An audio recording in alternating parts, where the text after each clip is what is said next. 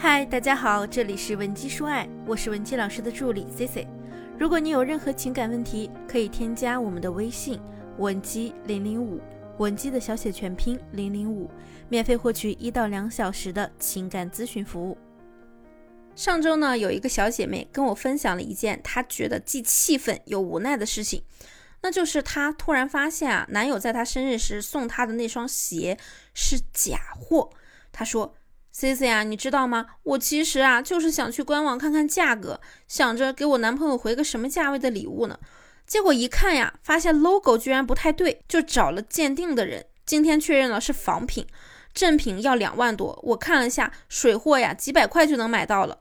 可是呢，你说我男朋友他也不缺那两万块，所以我又觉得是不是他不知道是 A 货，被人骗了呀？哎，我好想质问他，但是又怕他误会。难道只能我自己在这生闷气吗？有什么办法知道他是有意还是无意为之的呢？那相信很多姐妹呢都有过收到高仿品的经历。面对类似的情况，我们首先要明确两点：第一，这个男人为什么要送我假货？第二，是我如何辨别他是故意买假货，还是他自己也被骗了？我们先说为什么男人会送你假货，这里呢有以下几种可能：第一种。可能就是他在恋爱期间呢，经常表现出出手阔绰的样子，让你觉得这个人是很有经济实力的。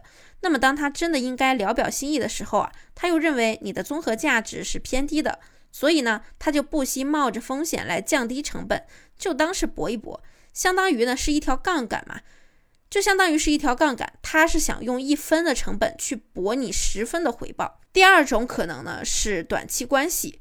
可能男人呢并没有想跟你长期发展的意愿，那么在短期关系中有个非常明显的特点，就是这样的男性会在短时间内给你巨大的情绪起伏，比如说通过欲擒故纵的方式等，让你觉得自己呀仿佛就是天之娇女，那么你可能就会把这种巨大的情绪起伏误认为是一种爱情，而如果你经常反复的跟他去说，哎，你之前给我买的是假货之类的。经常跟男人闹，那他就会明显的对你有一种情绪落差感。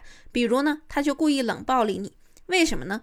因为当他得知自己买假货被你识破之后啊，你务必会在下一次他再送你礼物的时候，拉着他去专柜，对吧？让他没办法给你送假货。所以他知道，如果再跟你继续下去的话呢，他的成本啊就会无限的翻倍。那么他肯定认为这不划算，一定呢就会后撤了。这里的核心原因呢是在于这样的男人啊，备选对象有很多，你可以理解为他是海王，因为呢他要的啊就是这种短期关系。所以，他可以在同一时间维系很多人。那么，当你这条路走不通的时候，再转身走下一条就可以了。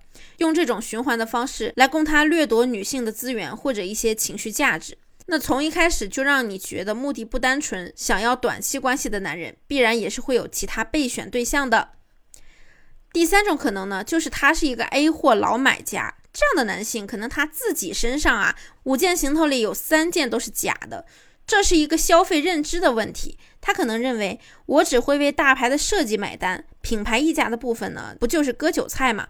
所以啊，这种人往往会在你发现他买假货时，用大道理给你洗脑，比如说，哎，亲爱的，你别看这双鞋卖两万，其实啊，它成本呢也就几百块，对吧？所以我买个五百块的 A 货，你背着呢，跟它也一样，对吧？有几个人能分清真假呀？总之，他为了给你洗脑，会讲一大堆道理，让你觉得呀，他说的都在理。男友给你送假货呢，必然逃不开我上面提到的这三种原因。那现在我们来说说，怎么来分辨他是有心的还是无意的。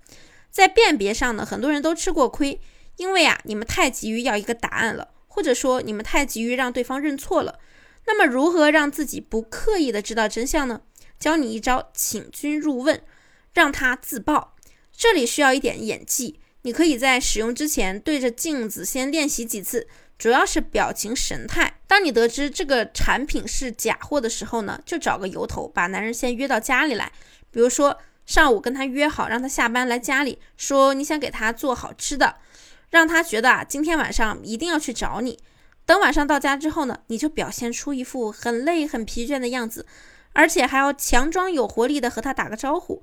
之后啊，你就瘫在沙发上。然后眼睛呢盯着一个地方看，假装很有心事。对方问你话呢，你也不要说话。当他再三问你怎么了，是不是有人欺负你了？谁呀？我去给你收拾他去。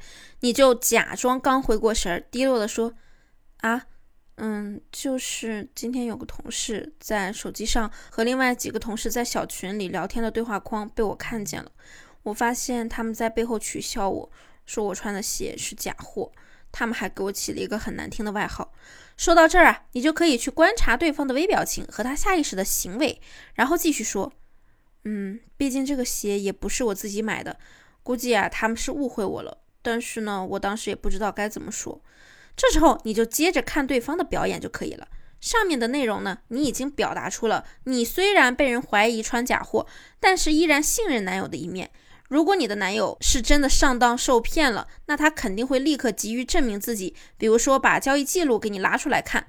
但如果他是知道假货还依然买假货，那他的反应就会很激烈，跟你说。哎呀，你别管他们，他们是不识货。这是我那个兄弟的媳妇儿帮我从国外带回来的，或者说这是我某某某个代购买的。总之，他就是光说，但是提供不了任何的交易凭证。这个时候啊，你的心里啊应该已经有答案了。那么辨别的方法我已经教给你了，那是否要和他继续这段感情呢？就是你的个人选择了。妹子们一定要记住，千万不要在没有求证的情况下去直接质问对方，不要让自己成为坏情绪的奴隶。我们完全呢可以用上面我所说的这种方式，平和的解决问题。如果你现在在感情中也有其他解决不了的问题，或者你想要挽回你的婚姻恋情，也可以添加我们分析师的微信文姬零零五，文姬的小写全拼零零五，即可获得一到两小时的情感咨询服务。好了，我们下期内容再见。文姬说爱，迷茫情场，你的得力军师。